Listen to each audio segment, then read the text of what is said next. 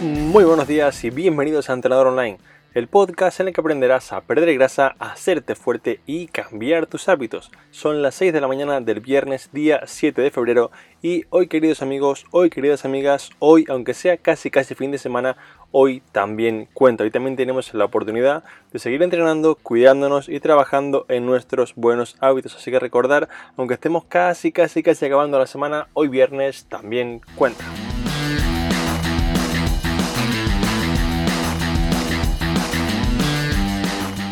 En el capítulo de esta mañana y como cada mañana de cada viernes respondo a vuestras preguntas, respondo a tus preguntas para ayudarte al 100% a seguir mejorando día a día, semana a semana, mes a mes, que consigas tus mejores resultados. Así que recuerda, puedes dejarme tus preguntas entrando ahora mismo en trainingaroundtheworld.com barra preguntas, la pones aquí y cada viernes la responderé para ayudarte al 100% a seguir mejorando con tu entrenamiento, hábitos y nutrición. Pero antes de pasar al capítulo, antes de empezar a responder todas las preguntas, quiero recordarte que aún estás a tiempo, aún quedan plazas para el seminario del próximo jueves día 13 de febrero a las 7 de la tarde, hora de España. Será un seminario online completamente gratuito en el que te explicaré paso a paso cómo conseguir perder grasa, hacerte fuerte y cambiar tus hábitos de una manera sencilla, sin estarte, digamos, comiendo la cabeza demasiado pensando en qué hacer, qué no hacer, qué lo que tengo que comer, qué no comer. Realmente verás que es un seminario muy práctico que te ayudará un montón. Puedes registrarte entrando ahora mismo en trainingaroundtheworld.com o si vas al final del capítulo, aquí debajo verás un texto en el que pone registrarme para el seminario. Hazlo antes que te quedes sin tu plaza.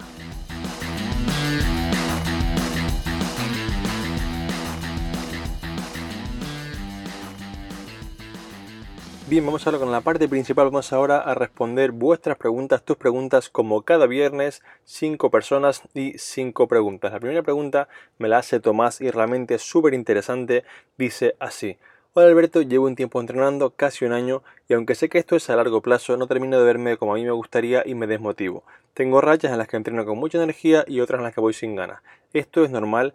¿Cómo podría ser para motivarme más y mejorar? Gracias por tu podcast. Empecé a entrenar gracias a escucharte y lo que nos motiva.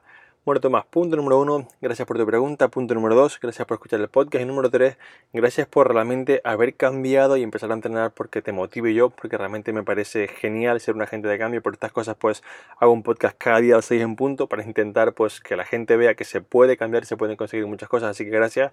Y ahora digamos con la parte de la respuesta, Tomás, lo que te ocurre es muy normal, le ocurre al 90% de las personas que conozco, y esto es una de las cosas que explicaré en el seminario del próximo jueves, día 13, y es que las personas tienen que entender que aunque el objetivo sepamos y digamos tengamos la conciencia para saber qué es a medio y largo plazo, el cerebro quiere resultados cortoplacistas, el cerebro quiere las cosas para ahora o incluso para ayer, y lo explico. Imaginemos que tú quieres perder 10 kilos para que se vea un poco más fácil. Tú sabes y tú has entendido que digamos la parte ideal para hacerlo es tras entrenar y cuidarte durante 4, 5, 6 meses, ¿vale? Si tú al cerebro le explicas que mira, vas a estar 4, 5, 6 meses entrenando, cuidándote para perder 10 kilos, te va a decir, ¿sabes qué? No lo quiero, es mucho tiempo, no me gusta esto. Entonces el cerebro quiere tener resultados un poquito antes. ¿Qué hacemos?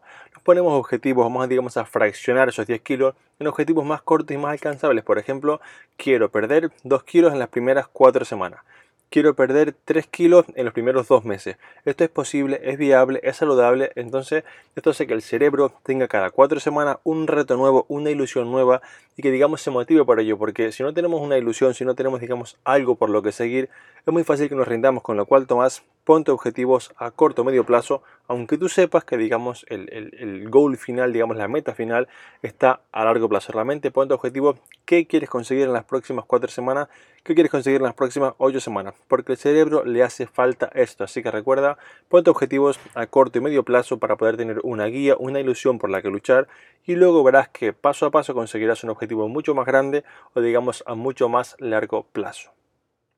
La pregunta número 2 me la hace Gema y dice así. Hola Alberto, yo entreno 5 días a la semana y hacía torso, pierna, torso, pierna, digamos lunes, martes, miércoles, jueves, descanso el viernes y el sábado un full body. Esto es demasiado, además hace un tiempo arrastro un dolor en el hombro y no sé si es por sobreentrenamiento, puesto que además el tríceps lo trabajaba más por tenerlo más rezagado. Gracias. Bien, Gema, yo te, digamos, te, responderé la manera más simple, digamos, la manera más sencilla de entender, y es que Sí, es demasiado y es imposible, es imposible que hagas cuatro días seguidos de torso-pierna si entrenas bien y aplicas la intensidad adecuada. Este es el error que me encuentro más común. Que me dicen, es que yo pues hago torso-pierna cuatro días, lo hago un hit y lo hago un funcional. Y digo, vamos a ver, si yo hago un entrenamiento de una hora, una hora y cuarto y muchos días salgo que no puedo con mi vida, ¿cómo es posible que tú hagas una hora de funcional, una hora de piernas, una hora de torso-pierna, una hora de hit? Es decir, tienes que entender, Gema, que algo falla aquí y quizás sea la intensidad del entrenamiento, por ejemplo, quizás sea, por ejemplo, incluso que el volumen no es el adecuado, o también en tu caso, si por ejemplo tienes ese dolor de hombro, es que descansas poquito, con lo cual sí que en, tu caso es bastante, y yo aquí lo que haría sería empezar a hacer solamente los cuatro días de torso-pierna, pero de la siguiente manera lunes, martes, torso pierna, el miércoles se descansa, jueves, viernes, torso pierna. Y si quieres, si te apetece, el sábado puedes ir un poco más a hacer un poco más de trabajo de tríceps si está más rezagado, o un poco el trabajo accesorio, pero que sea un día puntual, que sea un poco como el postre, que sea un trabajo, un día que no sea muy denso a nivel de cargas, a nivel de volumen, a nivel de estrés, a nivel del sistema nervioso, porque si no, no te vas a recuperar, con lo cual tenemos que entender que no hace falta entrenar tanto. Y si realmente puedes entrenar 4 o 5 días seguidos, hay una premisa que es muy simple, estás entrenando con poca intensidad, salvo que seas un superatleta realmente casi nadie podrá entrenar 4 o 5 días seguidos con una torso pierna, si es por ejemplo una rutina más dividida sí que sería más simple, pero con una torso pierna es muy complejo que tú por ejemplo el lunes hagas torso y el miércoles estés recuperado, es decir, es prácticamente imposible, con lo cual Revisa la gema porque algo está fallando, intenta dejarte un día de descanso entre medio y si quieres hacer ese sábado un poco como trabajo accesorio, pero no como un entrenamiento en sí porque realmente es mucha carga de trabajo para ti. Seguimos con la pregunta número 3 que me la hace Octavio y dice así. Hola Alberto, tengo la siguiente duda. ¿Cómo plantearías un entrenamiento o rutina para alguien mayor? Mi padre tiene 62 años que hace años en mayúsculas que no hace actividad física. Creo que comience en el gimnasio para mejorar su salud y abandone el sedentarismo. ¿Crees que pueda mejorar su condición? Muchas gracias. Bien, Octavio, sí que se puede, realmente es una población que, digamos que mejora muchísimo, muchísimo, muchísimo, digamos, su condición física solamente con el entrenamiento. Yo, por ejemplo, cuando estaba en el gimnasio tenía una señora de 72 años, de 72, que saltaba la comba mejor que yo, es decir, eh, son personas que pueden estar muy fuertes y realmente hacer cosas increíbles y que además, las, digamos, les hacen mucha falta a nivel de, digamos, pues sentirse útiles, de poder, digamos, no quedarse en cama, etc. Entonces, ¿cómo hacerlo? Tienes que empezar por entender que aquí hay que hacerle la vida fácil. Si hace años que no hace actividad física, hay algo obvio que es no le gusta. Es decir, esto es súper sencillo de entender, digamos que no tiene el hábito y tenemos que entenderlo. Entonces, piensa en cómo hacer la vida fácil. Empieza por algo muy sencillo, una rutina, por ejemplo, de tres días a la semana donde trabaje todo el cuerpo, sin pensar ni el fallo muscular, ni en las series, no, que trabaje todo el cuerpo, que le coja un poco de gusto, luego que le coja un poco de, digamos, de ir al gimnasio como algo agradable, que se sienta bien, que se mueve todas estas cosas y así verás que poco a poco es mucho más fácil que mejore. Te dejo, por ejemplo, aquí en el podcast un enlace de una rutina que puse en Instagram hace un tiempo, que sería un ejemplo de rutina ideal, así puedes aplicarlo.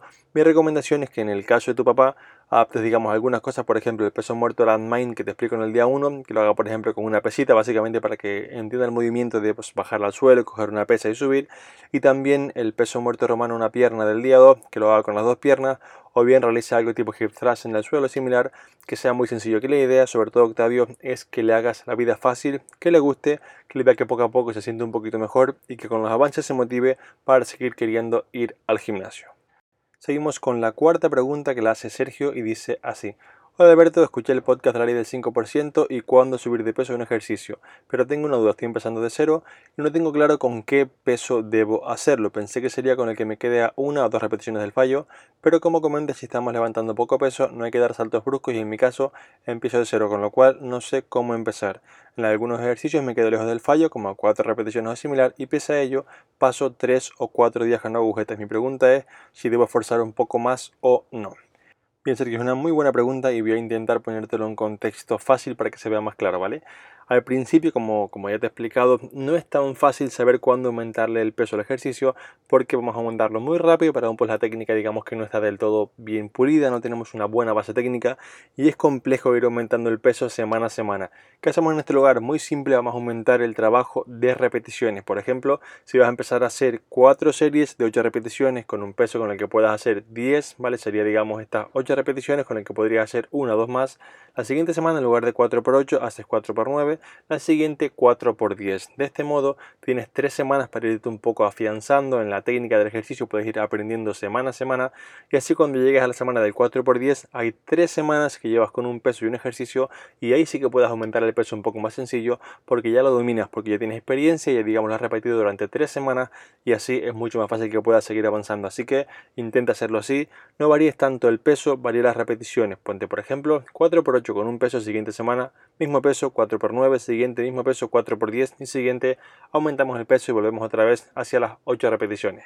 Sobre digamos las agujetas que puedes tener, aquí intenta ver qué tipo de trabajo haces porque realmente no es tan común que tengas estas agujetas y puede ser pues número uno quizás haces demasiado trabajo, demasiado volumen, demasiada serie y esto puede estar digamos llevando a este punto o número dos, haces un trabajo, digamos, demasiado excéntrico. Hay ejercicios que sí que generan más agujetas que otros y esto puede hacer que por eso te cueste recuperarte mucho más. Así que intenta revisarlo porque puede que esta sea uno de los problemas por los que tengas esas agujetas y no tanto por la intensidad con la que puedes estar entrenando porque como me decías, pues te quedas un poco a 3-4 repeticiones del fallo y esto no es una intensidad como para, digamos, pues morirte de agujetas, ¿vale? Así que revísalo para que mejores mucho, mucho más.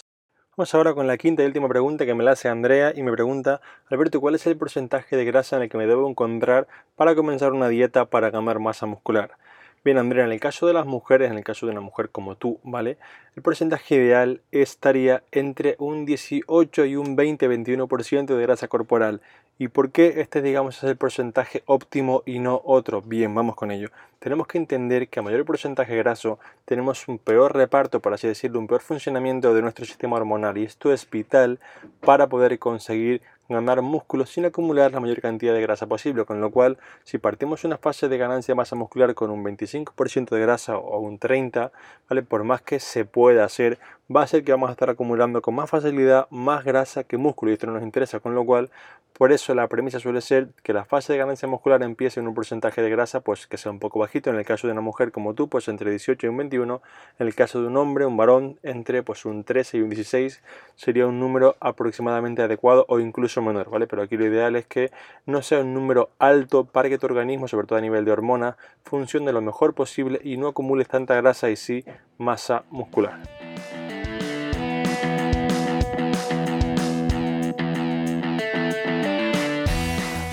Hasta este capítulo de preguntas y respuestas ya sabes que puedes dejar la tuya entrando ahora en trainingarrandoworld.com barra preguntas y la responderé en los capítulos de los viernes para ayudarte a seguir mejorando un poquito más. Yo me despido hasta el próximo lunes otra vez a las 6 en punto de la mañana como siempre. Muchas gracias por escucharme, por apuntaros en Training Around por registraros para el seminario del próximo día 13 y por todos los comentarios, valoraciones y mensajes que me enviáis desde el otro lado. Muchas gracias por estar ahí, un fuerte abrazo y que paséis todos un muy buen fin de semana.